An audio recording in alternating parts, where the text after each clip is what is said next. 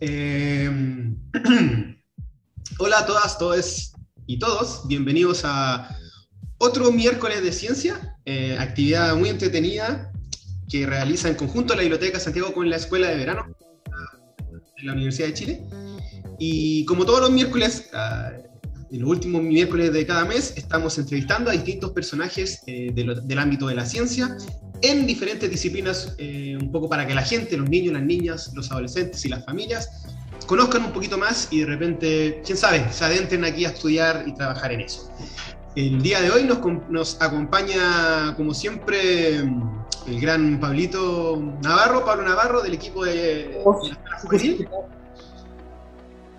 Y eh, la estrella, nuestra invitada estelar de esta jornada es la señorita Luna Núñez, bióloga y también experta en temas de paleontología. ¿Cómo estás, Luna? Hola, bienvenidos también todas, todos y todas. Eh, bien, eh, feliz de poder compartir, obviamente, como siempre, el conocimiento y también la experiencia de este hermoso mundo prehistórico y de la paleontología, sobre todo nacional, que es muy poco conocido, así que muy feliz. Maravilloso. Eh, Pablito, usted inicia los fuegos aquí en, en, esta conversación, preguntas y un poco motivando a la gente que se esté conectando a que también haga sus consultas ahí en, la barra de comentarios. Querida Luna, vamos a entrar en un tema ya eh, personal, ¿no? no te asustes. La pregunta es, eso? ¿Cuándo decidiste tú de convertirte en una mujer de ciencia? Y luego de eso, eh, ¿cómo es tu trabajo? Además de hacer clases. Tu trabajo en laboratorio, en terreno, eso. Cuéntanos un poquito de eso, por favor. Pues ya, eh, vamos a remontarnos al Cretácico, hace mucho tiempo atrás. Eh, bueno, a ver, ¿por dónde empezar? Yo, bueno, de formación soy bióloga, ese es mi, mi, título, eso estudié yo en la Universidad de Chile, biología, y yo me acerqué al mundo de la paleontología por mi gusto por las aves. Yo primeramente no tenía intenciones de estudiar fósiles, pero sí me gustaban mucho las aves. Entonces empecé a adentrarme al mundo de la investigación de las aves, sobre todo de las aves nacionales, que es un campo muy hermoso, y a todo esto del birdwatching, ¿cierto? De, de ver pájaros, identificarlos y poder salir a conocerlos. Y justamente eh, en un periodo de mi vida en que tenía que ya decir, bueno, aquí me voy a especializar como bióloga, los biólogos, ustedes saben, tienen millones de áreas donde poder especializarse, y de repente me encontré sin saberlo, yo mismo ahí dentro de la facultad donde yo estudiaba, que en ese mismo lugar se estaba formando un laboratorio de paleontología de nivel así, pero fantástico, y que justamente eh, tenían muchos fósiles de unos pájaros que a mí me encantan, ¿ya? que son las aves marinas. A mí me encantan las aves marinas, son mis favoritas, especialmente esas aves que nunca tocan el, el el suelo, o sea, que viven la mayor parte de su vida en alta mar, como los albatros, ¿cierto? Los petreles, aves pelágicas, que viven toda su vida en el mar y muy pocas veces van al, continente. Y empecé ahí a adentrarme al mundo de los fósiles. Y ahí realmente me enamoré, porque me di cuenta de que aquí en Chile hay muchísimos fósiles, o sea, que estamos muy cercanos a lo que eh, nosotros vemos en las películas, o sea, con fósiles de calidad así a nivel mundial y de una conservación así, pero fantástica. Entonces, desde ahí a poquito me empecé a familiarizar, ¿cierto?, con el mundo de los fósiles, de la paleontología, sin saber mucho más de anatomía, o sea, lo que yo sabía sobre eh, paleontología quizá era anatomía de los huesos, ¿sí? Yo podía identificar un hueso, podía mirar eh, que si esto era una pata o esto era un brazo o si era parte de la columna, etcétera, pero no sabía nada más que eso. Y de repente empiezo a investigar a este mundo prehistórico y la verdad es que me encuentro con que mis aves favoritas también estaban aquí en Chile y había muchísimos fósiles de ellos y que nadie la estaba estudiando. O sea, es una cosa impresionante como tú vas a las colecciones de los museos y hay repisas y repisas y repisas de fósiles y están ahí guardados. O sea, guardados sin que nadie los estudie porque no hay personas que los estudien. Entonces, empecé ahí a, a, meterme a estudiar ya esos fósiles y justo yo tengo que agradecer muchísimo a, las personas que formaran este, este laboratorio que está ahí en la Universidad de Chile, que es la Red Paleontológica Chile, para que ahí la busquen después en Instagram eh, y en sus redes sociales, en Facebook también, que está conformado por paleontólogos y paleontólogas, pero increíbles chilenos que han descubierto un montón de animales prehistóricos y que han cambiado incluso la historia de la paleontología. Entonces ahí ellos inmediatamente eh, me acogieron, ¿cierto?, en el laboratorio. En ese momento yo era una de las pocas mujeres que estaba en ese laboratorio. Entonces es, todo un, un, tema el mundo de la paleontología, o sea, son mucho más los hombres que las mujeres que trabajan en paleontología. Y es un espacio como medio desconocido para las mujeres también, porque el trabajo en sí consiste de varias cosas, el de ser paleontólogo. Y yo no tenía idea de la mayoría ¿eh? y aprendí ahí en el camino. Y la verdad es que eh, just, justo se me hizo súper fácil y súper como amigable esto. A mí me, siempre me ha encantado ensuciarme, tirarme al suelo, estar sucia, o sea, le, eh, dormir en una carpa, pasar frío, o sea, esas cosas a mí siempre me encantaron. Y llegué al, al lugar, pero perfecto. llegué al lugar perfecto porque resulta que el paleontólogo hace todo eso no es un científico de laboratorio con batita, ¿cierto? Con una bata blanca que no te ensucias. No, o sea, olvídalo. Si tú eres paleontólogo, tienes que ponerte tu peor ropa y, y dale, o sea, dale con toda la fuerza, claro. Y, y ahí me tocó ir a los primeros terrenos. Y ahí fue un, una experiencia que terminó de, de encantarme, porque yo sabía esto de, de, ir a terreno y sacar un fósil, pero me encontré con todo un mundo dentro de la extracción de fósiles. O sea, no es llegar y sacar un fósil, hay todo un estudio, hay personas que se dedican justamente a esa parte del trabajo de la paleontología. Entonces es un área ahí que es súper desconocida igual y aquí en Chile se está recién como formando una escuela de personas que saben extraer fósiles como correctamente. Y, gracias a colegas argentinos que fueron contactados, ¿cierto? Y que ahora trabajan en el laboratorio y que han formado, incluyéndome, formado en, la, en el trabajo de la extracción de los fósiles. Y ya, pues fui a terreno y me encontré con que un paleontólogo es carpintero, ¿cierto? Es mecánico, es, eh, pucha, es alpinista, tiene buen estado físico. eh, ¿Qué más? Pucha, tienes que saber armar, eh, desarmar, clavar cosas, eh, incluso constructor, usando estas como herramientas de demolición que uno ve en, las construcciones, ¿cierto? Estos taladros pesadísimos, todas esas cosas uno las tiene que saber manejar. Entonces yo ahí igual me encanté con eso. Dije, oh, wow, como que entrete esto de meter las manos al barro, literalmente meter las manos al barro, como meter las manos al barro, ensuciarse, estar de guata en el suelo, eh, pudiendo sacar los fósiles. Y lo más entretenido de todo que encontré eh, al inicio, cuando recién empecé, fue esta maravillosa posibilidad de conocer lugares a los que nadie va. O sea, lugares escondidos a los que nadie va y lugares hermosos. O sea, una, una belleza indescriptible de los lugares donde están los fósiles, porque, o sea, los fósiles la mayor parte del tiempo no están al lado de tu casa. O sea, tienes que ir subir un cerro probablemente o ir a literal a la punta del cerro, ¿cierto? A Torres del Paine, allá a la Patagonia chilena, a encontrar el dinosaurio o el fósil que andas buscando. Entonces, el trabajo es un poco eso, ir a terreno, ensuciarse, saber, por ejemplo, cómo sacar un fósil, eh, desde construir una, una estructura ahí, ¿cómo se llama?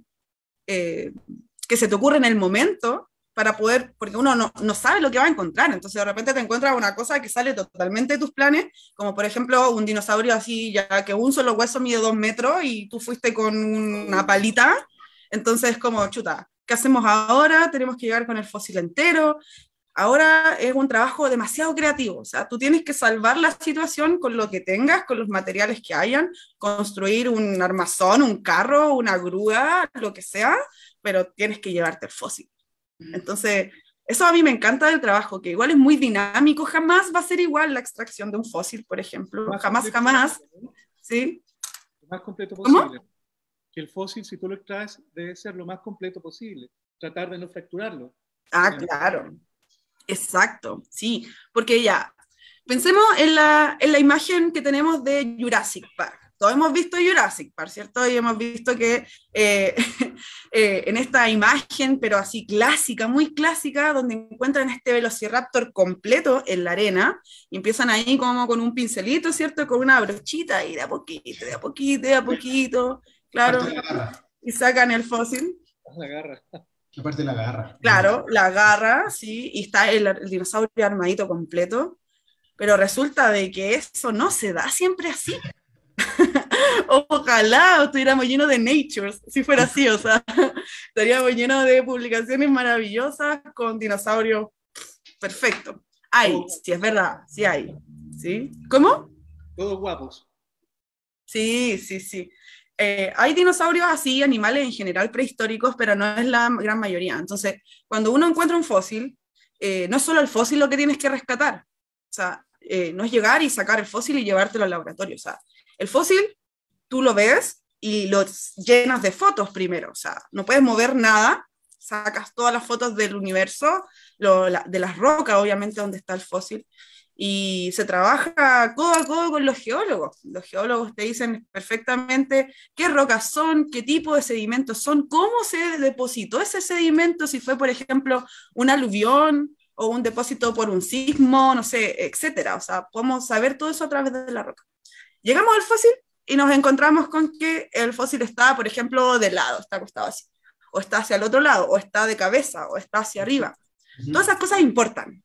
Entonces, antes de tocar cualquier cosa, tú tienes que sumar datos, pero absolutamente de todo lo que está ahí, porque eso te va a dar información. Por ejemplo, de con qué otros animales convivía.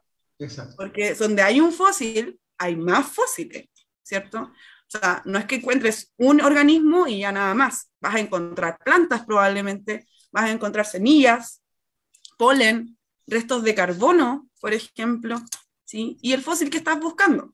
Entonces, todas estas cosas te van a ayudar a después, en tu investigación, poder hacer una reconstrucción más completa de toda la escena. Este, por ejemplo, era un depósito de una fuerte lluvia donde estos animales quedaron enterrados después de, eh, no sé, depositación de muchas capas de barro, de sedimento blando, etc. Y también, obviamente, eso enterró a todos los que vivían ahí, pues, no solamente los animales, también la, la flora. ¿sí? Y marcas también puedes encontrar de otros animales, incluso los mismos dientes de los animales se caen, entonces quedan en la, en la matriz del fósil, entonces es importante cómo puedes rescatar todo. Y ahí es cuando nosotros soñamos con encontrar este velociraptor completo, ¿cierto? Pero la verdad es que después vamos y encontramos un hueso así. que, que, es maravilloso igual, porque hay huesos que uno puede encontrar y que inmediatamente uno puede saber qué es. Así de simple. ¿Sí? Con eso te basta para decir, bueno, acá hay una especie, o bueno, no sé si una especie tan así en algunos casos, pero este organismo es de tal tipo y esto es. ¿sí? Como por ejemplo pasa con los pájaros generalmente. Los pájaros tienen unos huesitos que son bien especiales y que solamente los tienen los pájaros y que son mayormente fáciles de identificar. Entonces uno los ve ¿ah? como a simple vista, obviamente con tus conocimientos de anatomía, de haber mirado un montón de huesos de pájaro antes, y va a decir, ah, este pajarito probablemente era, no sé, nadador, o era un pajarito que cazaba. ¿ya? Esas cosas las podemos saber con un solo huesito. Pero ahora, si tenemos el esqueleto completo, ya otro cuento. ¿sí? Y, y basta con huesitos de repente, solos, aislados, fragmentados, lo que uno se encuentra de repente, por ejemplo, eh, o el exceso de huesos también, o sea, también es un problema, ambas cosas, ¿sí? Por ejemplo, pasa en la Patagonia, en un lugar que es súper importante para la paleontología nacional y que podríamos conversar un poquito sobre, eh, que es Cerro Guido, que es la Patagonia ahí cerca de Torres del Paine. Justo atrás del Parque Torres del Paine hay un lugar que se llama Cerro Guido, que es justo el límite ya con Argentina, o sea, es cerro arriba. ¿no? muy, muy lejos. Y resulta que, bueno, desde ese lugar tú estás más cerca de Argentina, que es de, em, de la última ciudad chilena, o sea, estás más cerca de la frontera. Y ahí en ese lugar hay eh, unas cosas que se llaman bombets. ¿ya? No es un único lugar de Chile, pero hay un, un, sitio que se llaman bombets. Bombets viene del inglés de cama de huesos.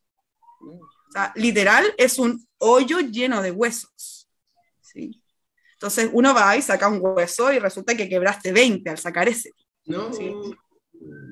Entonces, eso se da, uno piensa que no, que es terrible, pero la verdad es que los paleontólogos y las paleontólogas rompen huesos todo el tiempo, rompen fósiles todo el tiempo, ¿sí? incluyéndome, todos hemos roto algún fósil.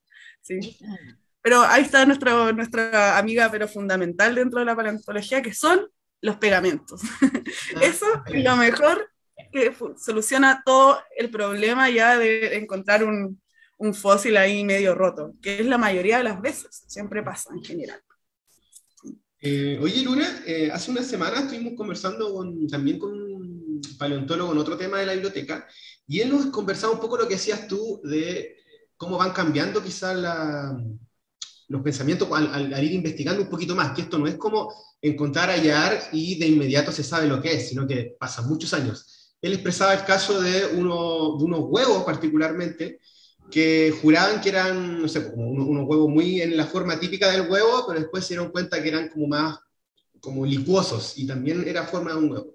Y también mencionó el caso, que eso quería un poco ir ahora, eh, de, del chilesaurio, que parece que uno lo ve muy al aire, así como, ya, buena onda, iba Chile, bacano, pero aparte parece que para la comunidad es bien importante porque plantea varias dudas o cuestionamientos de lo que ya se sabía, como que no sé, eh, es un punto bien al medio y que es bien particular lo, lo, desde cómo lo encontraron, su forma, que estaban todos como, parece que protegidos, hasta en qué etapa estaban de la evolución y para dónde iban. ¿Qué se sabe un poquito de eso, si nos puedes contar? Ya, eh, bueno, el chilesaurio es un dinosaurio súper importante para Chile y el mundo completo. O sea, no es solamente importante para Chile, sino que es importante para el mundo científico a nivel mundial. O sea, fue portada de la revista más importante científica que es Nature. Y portada, o sea, fue, ahí estuvo de primera plana, ¿cierto? El chilesaurio, porque claro, a simple vista puede ser un dinosaurio más de una gran lista de dinosaurios que, por ejemplo, tiene Argentina, que tiene muchísimos dinosaurios descritos, pero resulta que el chilesaurio, eh, bueno, partiendo por su historia ya es bastante entretenida, esto es bastante enigmático porque fue descubierto por el hijo de un, de un geólogo chileno muy pequeño, sí, y que él, bueno, no sabía lo que estaba descubriendo y se convirtió en el descubridor del dinosaurio más importante en ese momento para Chile y el mundo. O sea, eso a mí me encanta contarlo en, la, en las charlas, en los cursos, porque la verdad es que es súper esperanzador para los chicos y las chicas. O sea, se convirtió este chico en paleontólogo a sus, no sé, ocho años, nueve años, muy, muy pequeño. ¿sí? Y bueno, por acompañar a su papá, ¿cierto? Él estaba ahí buscando de repente y encuentra un huesito que obviamente ahí quedaron como, ¿qué? Esto será, no sé, una pata de un dinosaurio herbívoro. Pero resulta que empezaron a excavar, a excavar, a mirar qué había y se encontraron con un montón de huesos, ¿sí? Un montón de huesos de diferentes partes del cuerpo, de varios individuos también, y que mm, era raro, era raro esto que estaba pasando, como que uno pensaría que era un bombet típico de un montón de cosas mezcladas, donde uno saca un hueso y después de un pato, no sé, y después saca un hueso de un mamífero. Como, pensaron que era algo así, como una, una mezcla de cosas. Pero resulta que no era tan así. ¿Por qué? Y ahí viene, ahí viene todo el, el, enigma que es el chilesaurio, y que de hecho está, bautizado como el dinosaurio Frankenstein de Chile. Así, ese, ese título tiene chilesaurio. Y ahí es por, la, por el enigma que presenta, porque resulta que el chilesaurio es un eh, dinosaurio bastante pequeño, y como de un porte de un pavo, probablemente, pequeño, ¿sí? eh, herbívoro.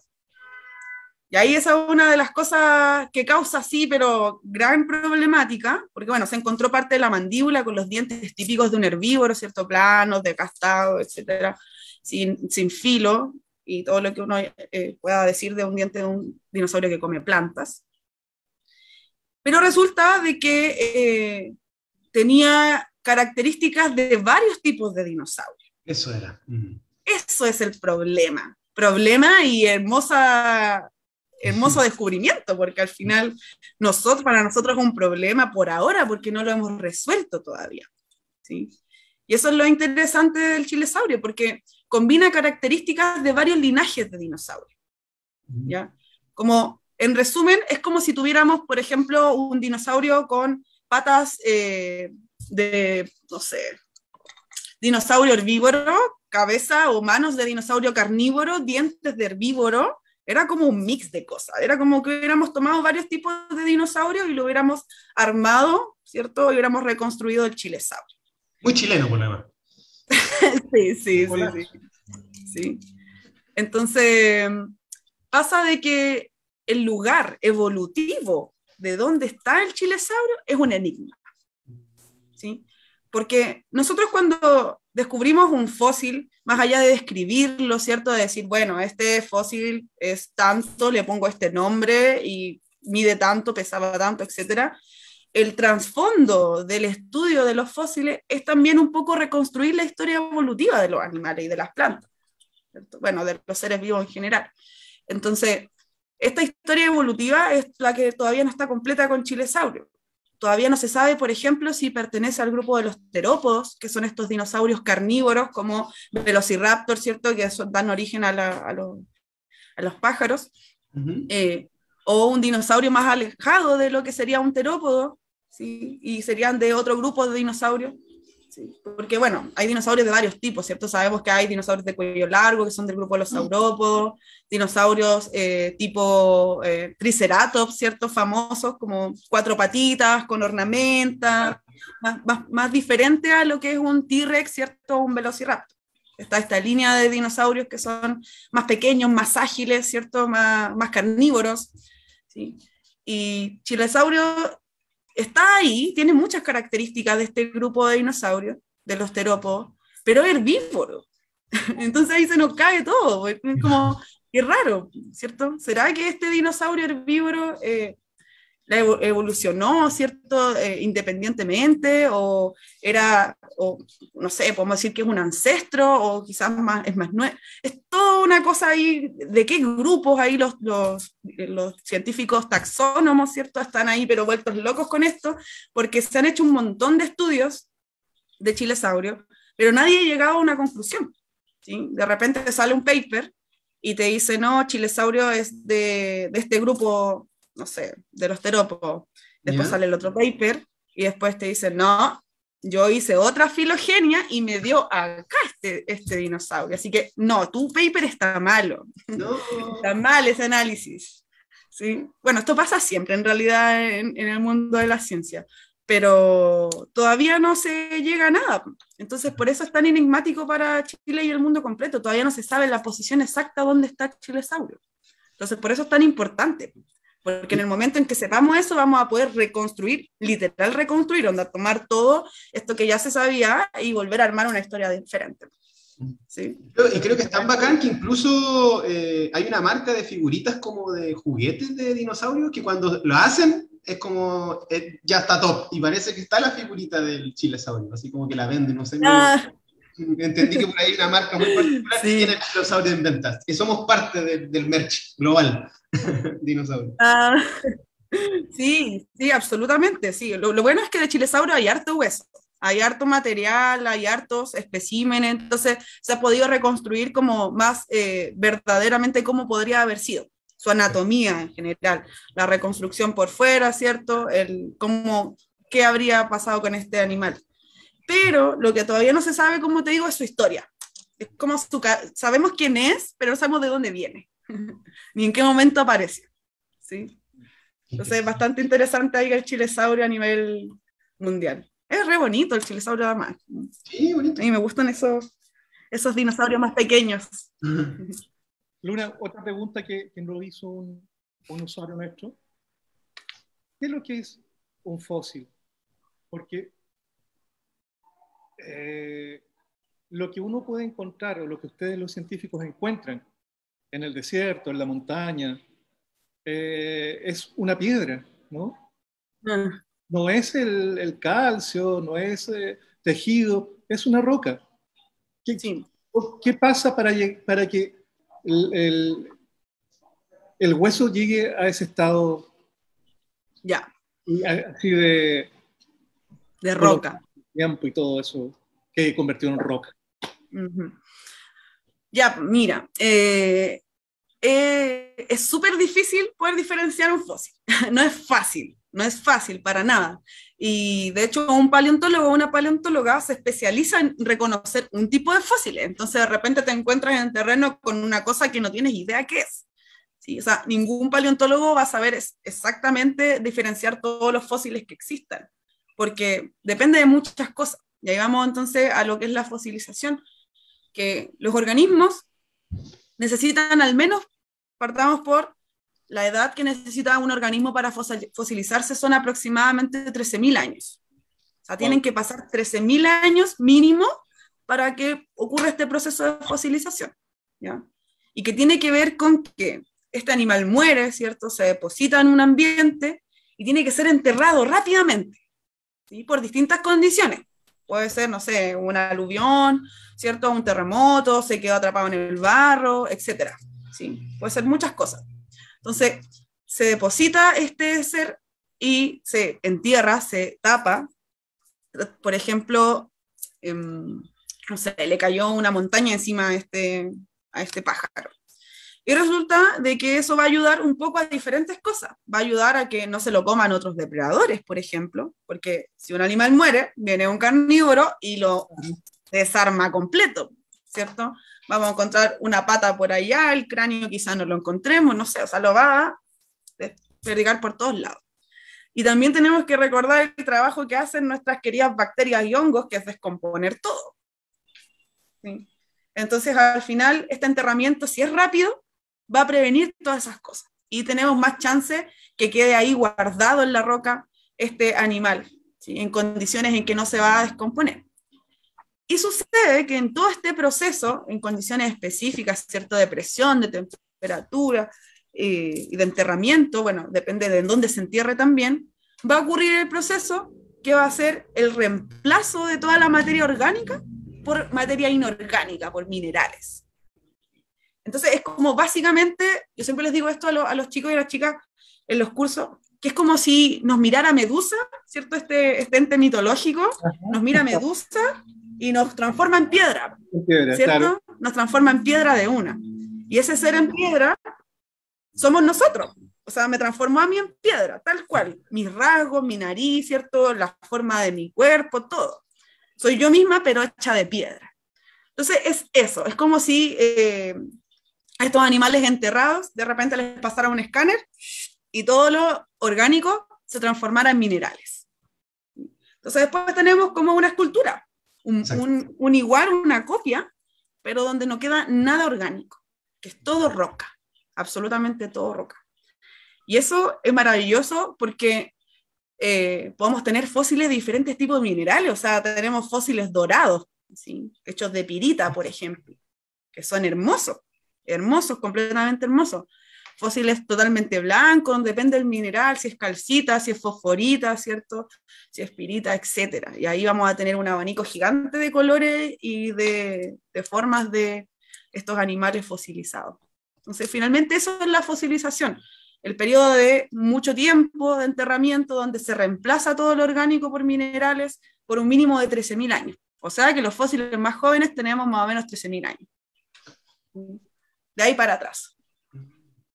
Oye, este, ahí la gente que está comentando en el Facebook te manda muchos cariños, dicen saluda a Lunasaurio. Parece que tienen, tenía un nombre, dicen ahí. saludos a Lunasaurio. Saludos también, no sé quién será, pero saludos. Oye, Luna, eh, otro punto creo que es bien interesante y que se, que, se puede eh, desglosar desde el trabajo y la investigación de fósiles, es que siempre uno tiene ciertas dudas que conforme han ido descubriendo cosas van cambiando obviamente nosotros tenemos, tú lo dijiste ya, Jurassic Park como la Biblia de eh, la imagen de los dinosaurios, de cómo nos nutrimos, cómo, crecimos con ellos. Pero tengo entendido que hace poco, creo que por la tinta de un pulpo, de un fósil, algo así, como que se llegó un poquito más cerca de los colores, onda del, no, sé si de la piel, de, las, de, los mismos dinosaurios, que no son como pensamos que eran quizá a nivel de, de fotografías, de películas. Y eso parece que eso es re chulo también, de que vamos descubriendo cosas nuevas en base a, los mismos fósiles, de, de, saber cómo eran los pigmentos, los tonos, y no sé, capaz que eran amarillos, que andaban por ahí y uno tenía otra visualidad. Y bueno, ahí el tema de la reconstrucción de los animales prehistóricos es todo un tema, eh, es, y una parte súper importante porque al final quienes como ven eh, el producto, o sea, la gente lo que ve es el producto final, ¿sí? y el producto final es la reconstrucción. Probablemente no veas el fósil eh, que se publica en el paper, sino que va a ver la reconstrucción. Y ahí es un trabajo, pero bastante maravilloso que hacen muchas personas en conjunto. Por un lado, por ejemplo, están las personas que eh, hacen todo esto de la biomecánica, por ejemplo, mediante modelos matemáticos, ¿cierto? Van a poder decir, de acuerdo a la posición en que están los huesos, más o menos cómo se movían, ¿cierto? Entonces, esto, hasta la matemática ahí te sirve para poder entender cuál es el movimiento. ¿Dónde están los centros de masa, por ejemplo? Si este dinosaurio se podría parar en dos patas o simplemente era cuadrúpedo. Entonces, esas cosas, por un lado, se ven por ese lado. Después tenemos a los paleoartistas que van a tener, que van a tener la misión gigante de poder eh, darle una forma, una forma a estos huesos. Y ahí lo que se hace también es mirar un montón de características, un montón de características de varios otros animales. Si es que tenemos parientes cercanos, ¿cierto?, a ese, a ese, a ese organismo que encontramos. Eh, si es que un reptil, obviamente le vamos a hacer como escamitas de reptil, pero los colores, la mayoría de las veces queda a criterio del paleoartista. Ah. O sea que la mayoría de las reconstrucciones están hechas por el amor del paleoartista al dinosaurio que, que va a presentar. Son muy pocos los fósiles que tienen como, eh, no me acuerdo muy bien el, en específico, pero hay, muchos, hay muy pocos fósiles que tienen estas moléculas que nosotros podemos equiparar a un color, generalmente proteínas. Claro, eso por ahí va, un pulpo y su tinta y parece que era muy similar a, este rollo. Sí, entonces existen, pero es una, una, cantidad muy, muy pequeña. El resto de los colores es toda invención del, del paleoartista. Absolutamente. Entonces nunca vamos a saber si es que en realidad el T-Rex era flúor, por ejemplo, no sé, o, o fucsia, ¿cierto? O no sé, negro completamente, ¿sí? Y bueno, eso pasa igual mucho por la idea de Jurassic Park, ¿cierto? Jurassic Park es una película. Lamentablemente esa película, incluyéndome, yo tenía ideas muy metidas en la cabeza antes de meterme al mundo de la ciencia de que las cosas eran así. ¿sí? Partiendo, por ejemplo, que la mayoría de las personas creen que los pterosaurios, ¿cierto? Este famoso pterodáctilo es un dinosaurio, pero no un dinosaurio. Es otra cosa. Entonces, hay muchas imprecisiones ahí desde, desde Jurassic Park, incluyendo los rugidos, por ejemplo.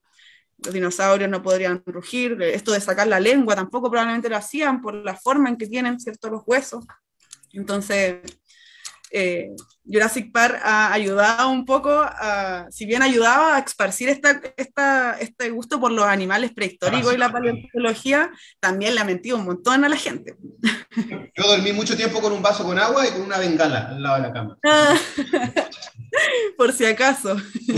Hoy, por ejemplo, este de si te topas con un T-Rex, quédate quieto. Por eso. Y no, corras. La bengala ahí para tirar para allá. Vamos. Chao, corre. No, el T-Rex ya te olió, ya eras. chao. Lo mejor que podrías hacer en ese momento es salir corriendo. Chuta ya. Pablo. Y, en la tundra siberiana han encontrado eh, cuerpos de mamut, ¿no? Eh, y de algunos otros seres que, que caminaron por, eso, por esos lugares, pero ¿se ha encontrado algún otro, eh, algún otro ser, no sé, eh, algún reptil? Uy, ahí me pillaste, ¿eh? no, no sé muy bien, pero sí sé de que se han encontrado, por ejemplo, ¿cómo se llama? Se me olvida el nombre.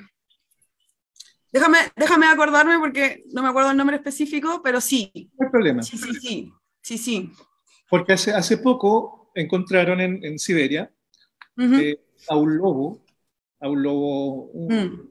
un, cachorro, digamos, que estaba intacto, e inclusive en el estómago tenía eh, carne y pelo. Uh, descubrieron que lo que Sí. había estado era parte de un, un rinoceronte eh, lanudo. no. Mm. Sí, sí, sí. Creo que ese Bueno, es eso- que la obra espectacular con cosas que todavía uno no, no conoce. Uy, ahí, eh, bueno, acá, bueno, acá en Chile hay, eh,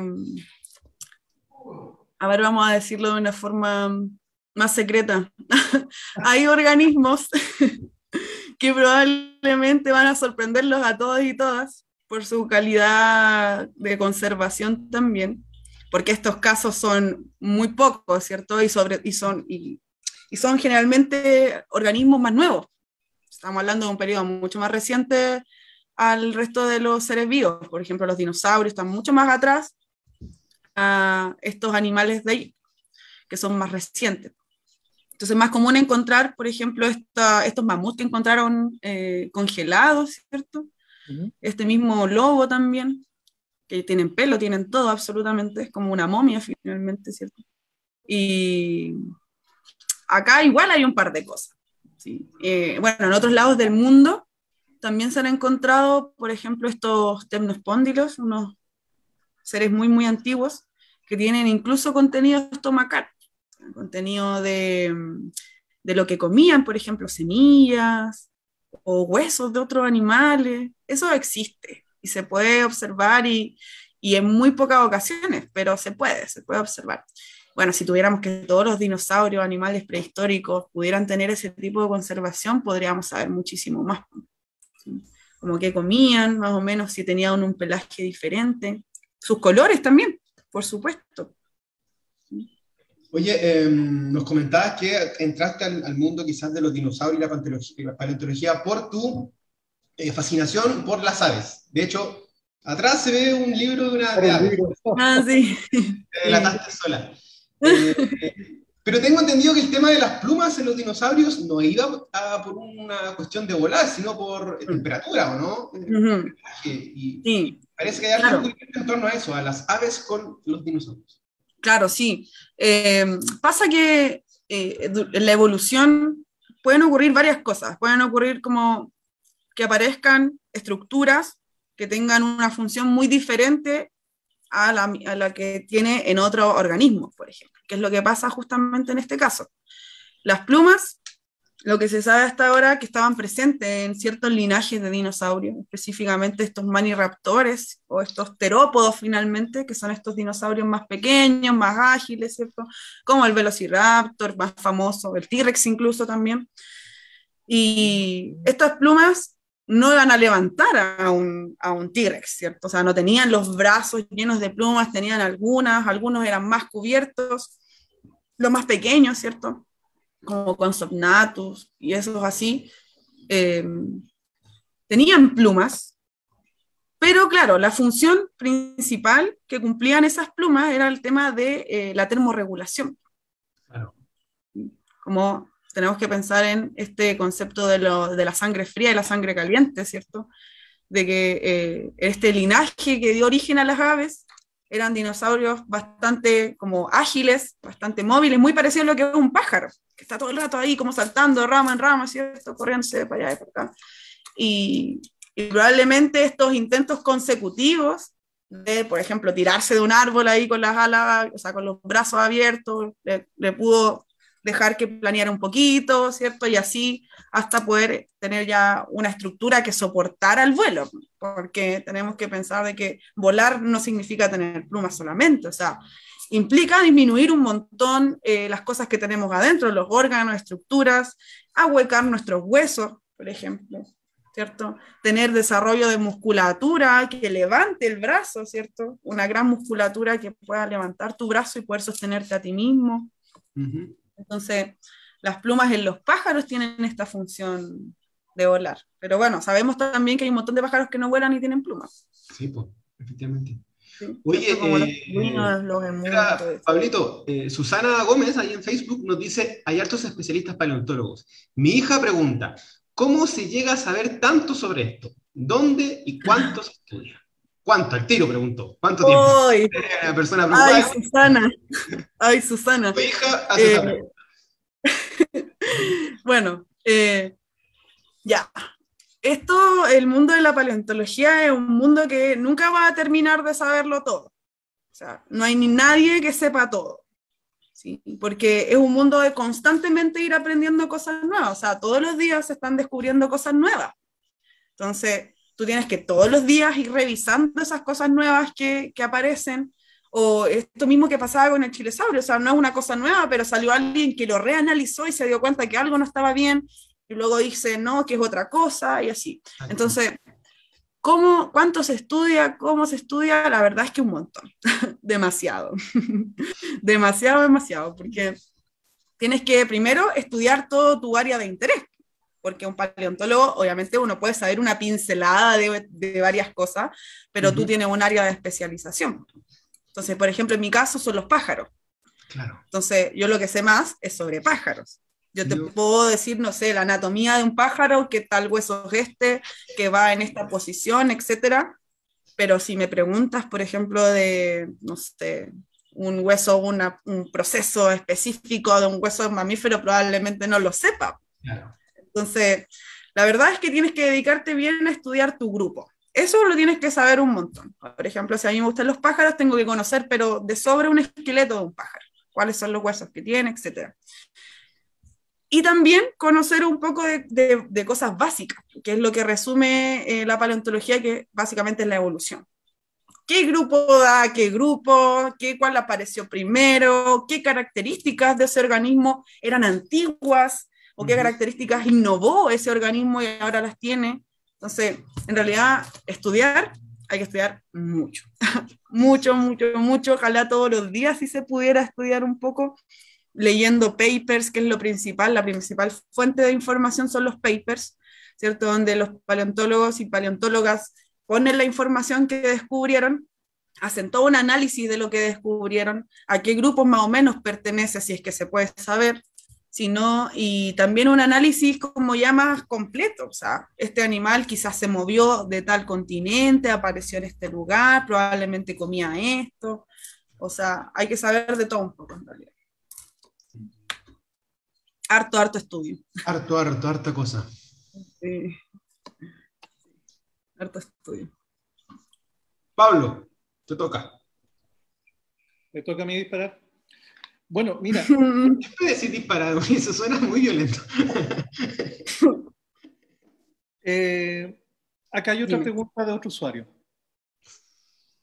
Pregunta, ¿qué sucedió con el mundo jurásico? Que colapsó. ¿Fue el meteorito? ¿Fue el cambio climático? ¿O todas las anteriores? Que existe, ojo. Que existe. Ay, se cortó justo, no escuché. ¿Cómo? De nuevo. Repito la pregunta. ¿Qué sucedió en el mundo jurásico que colapsó? Ah, ya. ¿Fue culpa del meteorito? Bueno. ¿El cambio climático? ¿O todas las anteriores? Ya. Bueno, primero eh, mencionar, ¿cierto? Que eh, lo que nosotros conocemos como mundo jurásico, en realidad deberíamos decir como mundo mesozoico, que es esta era de los grandes dinosaurios, y que está compuesta, ¿cierto?, por el Triásico, el Jurásico y el Cretácico, que son estas etapas, ¿sí? Y los dinosaurios aparecieron en el Triásico y se mantuvieron hasta el Cretácico. Y en el Cretácico es cuando ocurre la gran extinción de los dinosaurios. En el límite Cretácico-Paleógeno hace 68 millones de años aproximadamente. Esto está ya más o menos datado igual. Eh, esto fue por varias razones, ¿sí? no es un- una sola razón la extinción de los dinosaurios, sino que es una suma de cosas. Eh, primero tenemos al famoso meteorito, ¿cierto? El famoso meteorito que ya casi todos conocemos y que cayó en la península del Yucatán, en México, hace 68 millones de años, ¿sí? que dejó un cráter como de más o menos 170 kilómetros de diámetro, más o menos, como no sé cuánta es la, la distancia de aquí a, a Viña, era mucho más, Sí. Mm. ¿sí? Más o menos, o sea, ese tamaño, el, el gran cráter que dejó este. ¿Cómo? Se dicen que eran 10 kilómetros de ¿Cómo, meteorito. cómo? Que eran 10 kilómetros de meteorito, más o menos. Claro, exacto, sí. El cráter quedó así de gigante en ese lugar. Se han hecho, bueno, primero se midió por unas anomalías magnéticas en el lugar, se dio cuenta de que este era un cráter.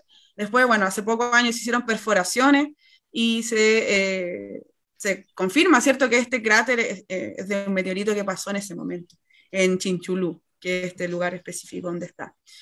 Y resulta que ese, ese, ese asteroide, ese gran meteorito, obviamente extinguió localmente a todos los organismos que vivían en ese lugar. Pero no mató a todo el resto de, de, los seres vivos que vivían, por ejemplo, acá en la Patagonia, los que tenemos aquí en Chile, estamos lejos. Uh -huh. Pero eso sí, generó un montón de cosas. Generó un montón de erupciones masivas de volcanes, por ejemplo. Un montón de actividad volcánica en ese momento. Este asteroide levantó una gran capa de polvo gigante, ¿cierto? Que cubrió toda la atmósfera y que de a poco, después año tras año, fue oscureciendo el cielo. Obviamente ahí se mueren los productores primarios, ¿cierto? Las plantas, y hay una escalada de muerte, ¿cierto? A, a, la cadena está la rama trófica. Eh, y ahí es donde se muere el 70% de los organismos. Entonces es una suma de cosas, calentamiento, ¿cierto? global, eh, alta emisión de CO2, incendios, gran cantidad de lava, o sea, yo acá noté un dato que, eh, por ejemplo, en un millón de años se acumularon 562.704 kilómetros cúbicos de lava, por ejemplo. Wow. ¿No? O sea, el meteorito tuvo un impacto absoluto, ¿sí? Pero obviamente eh, fue el paso principal para la escalada de cosas que ocurrieron. ¿cierto? Y que terminó con la vida de los grandes habitantes de ese momento, que eran los dinosaurios, dejando vivos a los pequeños mamíferos. Que fueron ahí, a, que fueron los reyes después de la etapa que viene. Así que sí, los eh, dinosaurios se extinguieron por una serie de cosas que tienen que ver con el asteroide, pero es básicamente este, esto que nos va a pasar si seguimos calentando el planeta. Exacto, se sabe. Estamos en la sexta extinción masiva de, de especies. Hay que manejarlo como dato. Sí. sí. Oye, Pablo, yo creo que es momento de tu, de tu sección, la que tú inventaste de derribando mitos. Yo creo que ya es momento de, no sé si tenía ahí una de estas preguntitas que te gusta hacer. A ver. Por mientras te digo que tu madre está fascinada contigo, chiquilla. Está ahí, fan número uno. Lidia, ¿no? Lidia ahí está como apoyando a la gente que te pregunte y muchos cariños para ella. Bacán, bacán. Así, así, así da gusto. Gracias, así. madre. Gracias porque mi madre es bióloga igual. Y ella ah. desde chiquitita me, me contaba las cosas como eran, a pesar de que yo era pequeña y no entendía probablemente lo que era, no sé, el ciclo de Krebs, pero me explicaba un montón de cosas y ahí mi amor por la biología, que me llevó a estudiar biología. Lo de las ciencias de familia, entonces. Sí, pues. Ah, sí. sí. Bueno, hay una pregunta. Ya cuéntame. Fernando Mito. ¿Se pueden traer de vuelta a grandes mamíferos y dinosaurios como en con un bichito, con un bichito. Uy, la pregunta que siempre hace todo el mundo. Yo, yo creo que la gente no, no aprende, porque, no, porque no, no, porque Jurassic Park es lo más parecido a lo que pasaría en la realidad. Exacto. O sea, no y está tan lejano. Y Marco lo dice, déjenlo donde están, ¿para qué lo reviven? Si no lo hagan.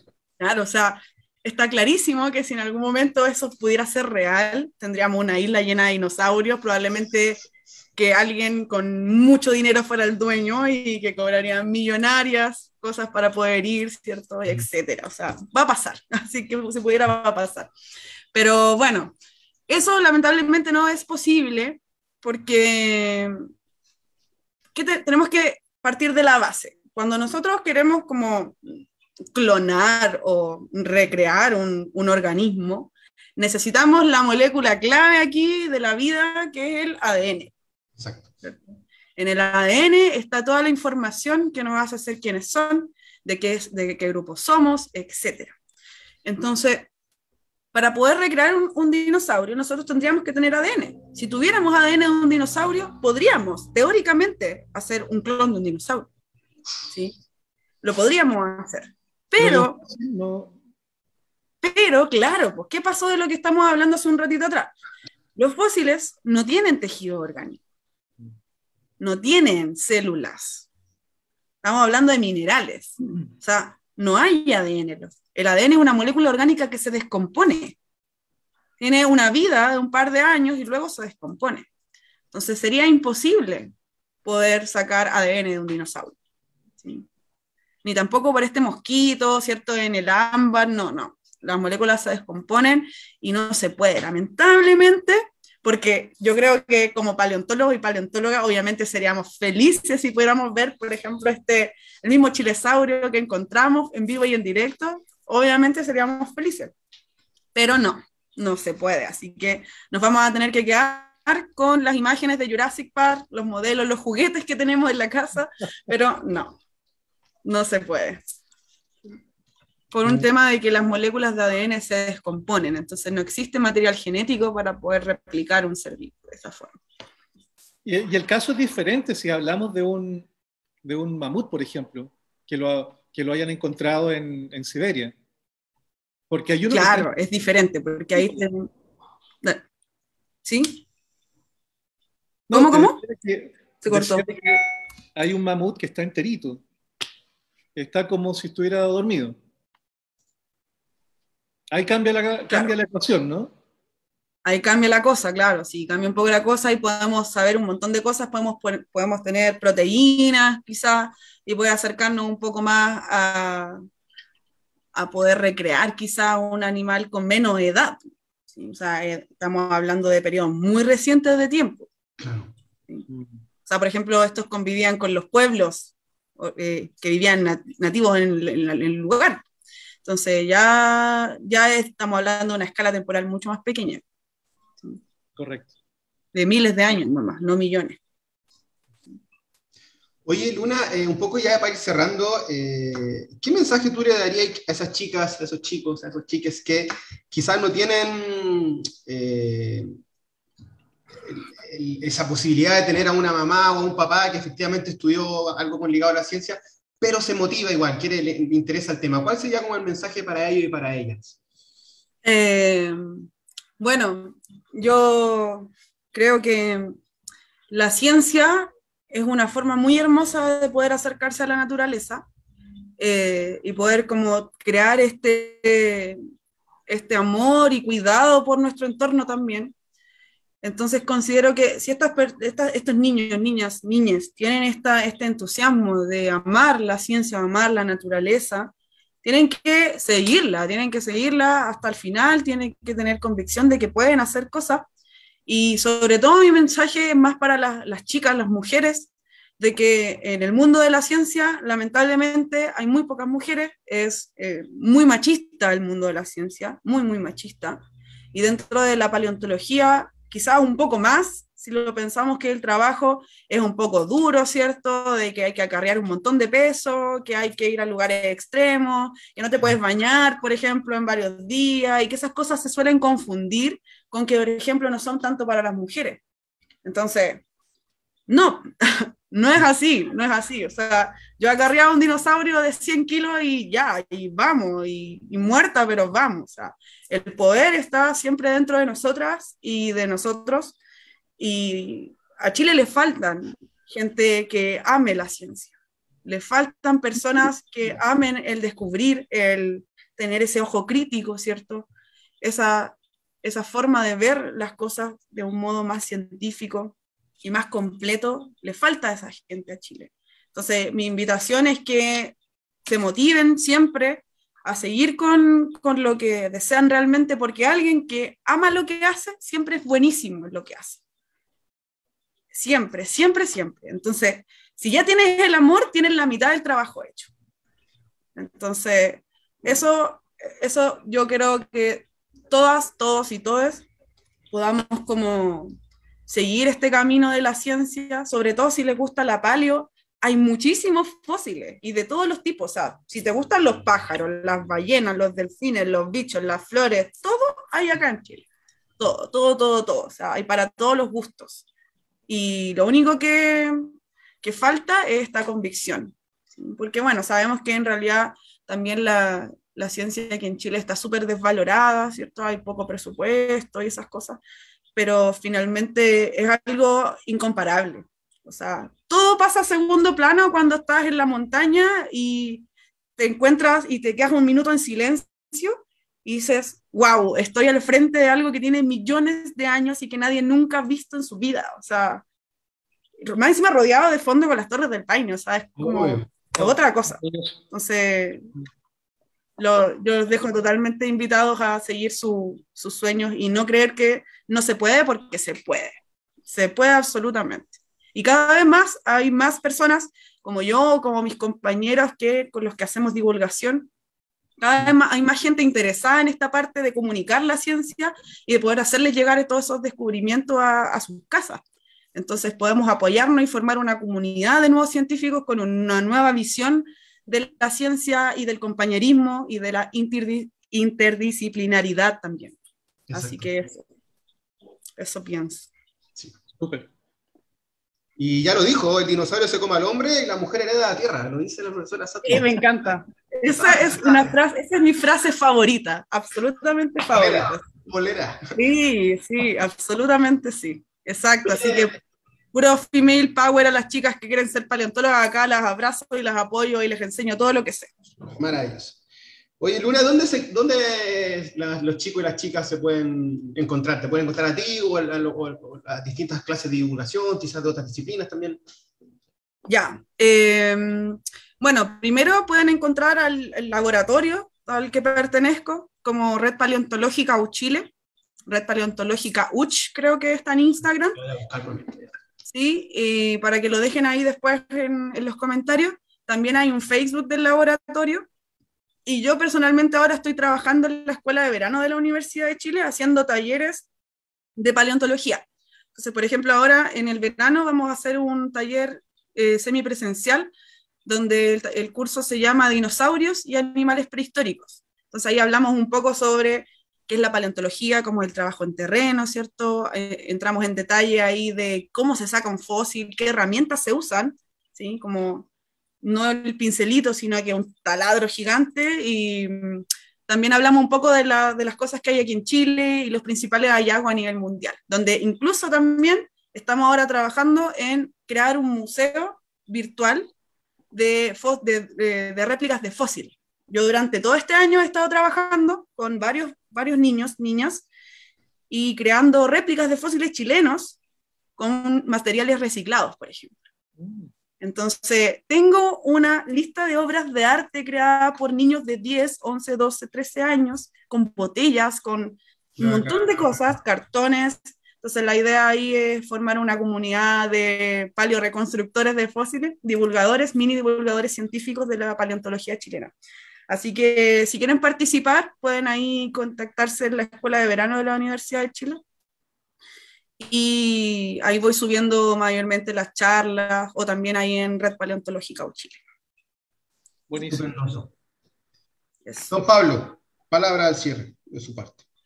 Luna, quiero agradecer tu, tu presencia, tener acá una, una bióloga de tu talla, nos pone súper contentos. A nuestros nos gustó, nos encantó. Y bueno, recordarle a los chicos y las chicas que si quieren saber más de dinosaurios, acá, en la sala juvenil de la Biblioteca de Santiago, tenemos lo que buscan. Y si quieren profundizar, Escuela de Verano de la Universidad de Chile con Luna. Ahí me, mandan un mensajito a través de la Escuela de Verano. Muchas gracias. gracias, Luna. Nos vemos prontito. Gracias a ustedes. Ahí está en los comentarios la, la, página que nos, nos, dijo la Luna y también hay varios comentarios de gente apoyando este, esta actividad, así que muchas, muchas gracias, se pasaron.